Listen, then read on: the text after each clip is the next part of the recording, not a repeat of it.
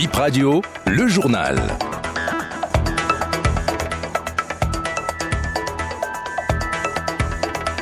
Devant ce micro, Ibrahim Orunam au sommaire de cette édition. Depuis le 7 mars 2023, les travailleurs de la Sukobe de Savet sont sans emploi. Ils ont été licenciés pour des raisons économiques. Le sujet était au cœur des questions orales adressées au gouvernement ce jeudi à l'Assemblée. On y revient dans un instant. Nous parlerons de cet événement culturel. Mevo démarre aujourd'hui à Abomey. C'est une rencontre annuelle sur les rites commémoratifs en l'honneur des ancêtres anciens et Zomadono. Et puis les Jeux universitaires du Bénin, on en parlera également avec les demi-finales qui se sont jouées hier au stade Omnisport de Grand Popo. Voilà pour les titres.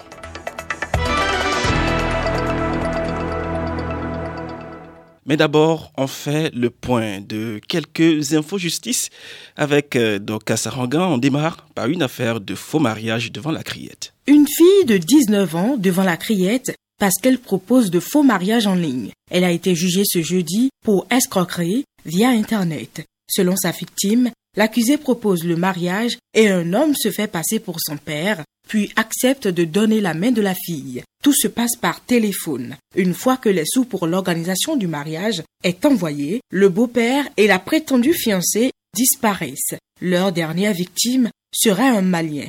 Son voyage sur le Bénin pour sceller le mariage a été vain. Il n'a trouvé personne. De retour au pays, le Malien crée un nouveau compte et recontacte la fille pour le même objectif, le mariage. Elle mord à l'hameçon. Elle sera interpellée lors d'un retrait d'argent dans une agence. À la barrière, la mise en cause n'a pas reconnu les faits. C'est un ami qui l'aurait envoyé retirer de l'argent, explique-t-elle. Le ministère public a requis sept ans d'emprisonnement, dont trois fermes, et un million d'amende contre elle. Son avocat estime qu'il n'y a pas d'élément intentionnel. Il ajoute qu'elle ne savait pas que celui qui l'a envoyé retirer les sous était un cybercriminel. Il demande donc une relaxe au bénéfice du doute. Le délibéré est prévu pour le 21 décembre. 600 000 francs de faux billets retrouvés chez un jeune homme de 28 ans ayant comparu devant la criette hier. D'après le ministère public, il s'agirait d'un marabout spécialisé dans la multiplication de billets. Lors de son procès, il a rejeté les faits. C'est une autre personne qui lui aurait remis les sous, lui promettant de les multiplier, soutient-il.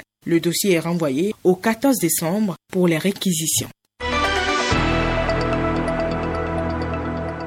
On parle du choix du Rwandais Pascal Yamulinda qui est à la tête de, l'ANIP au Bénin, qui était l'une des questions orales à l'Assemblée nationale hier lors de la session plénière.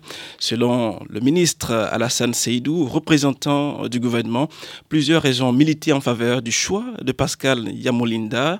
Ces travaux dans le domaine au Rwanda ont eu beaucoup de succès. On l'écoute. Le DG a été recruté parce que la matière dont il est question, il a travaillé sur cette matière dans son pays. Il a été directeur général de l'état civil, il a été directeur de l'agence d'identification des personnes dans son pays et aujourd'hui le Rwanda est cité en exemple en cette matière.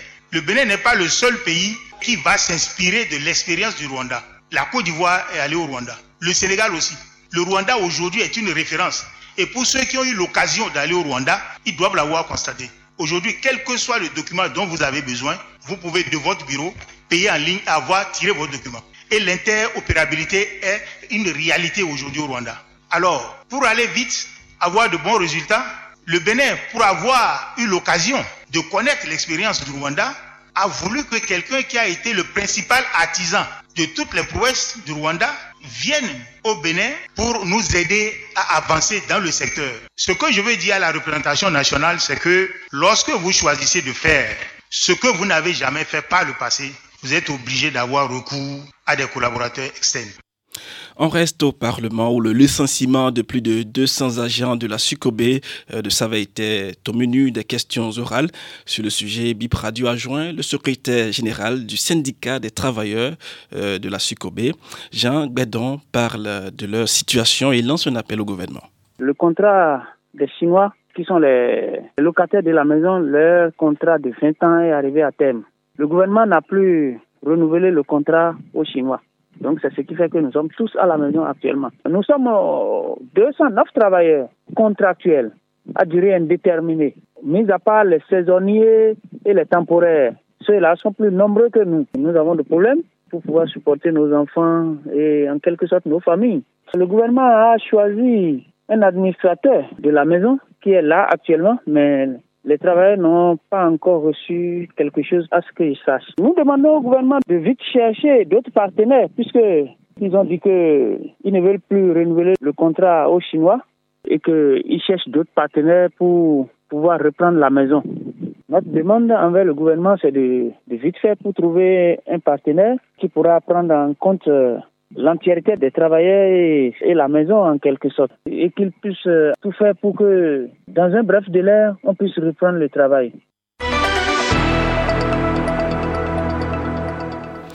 On parle culture dans cette édition, mesdames, messieurs. Culture, Gamévor, événement annuel des rites commémoratifs en l'honneur des ancêtres, anciens rois et Zomadono démarre aujourd'hui à Abomey. Toutes les lignées royales sont mobilisées autour de Sa Majesté, le roi Dewenondé Béhanzin. Je vous propose d'écouter Constant Abedinoukon, un des conseillers du roi.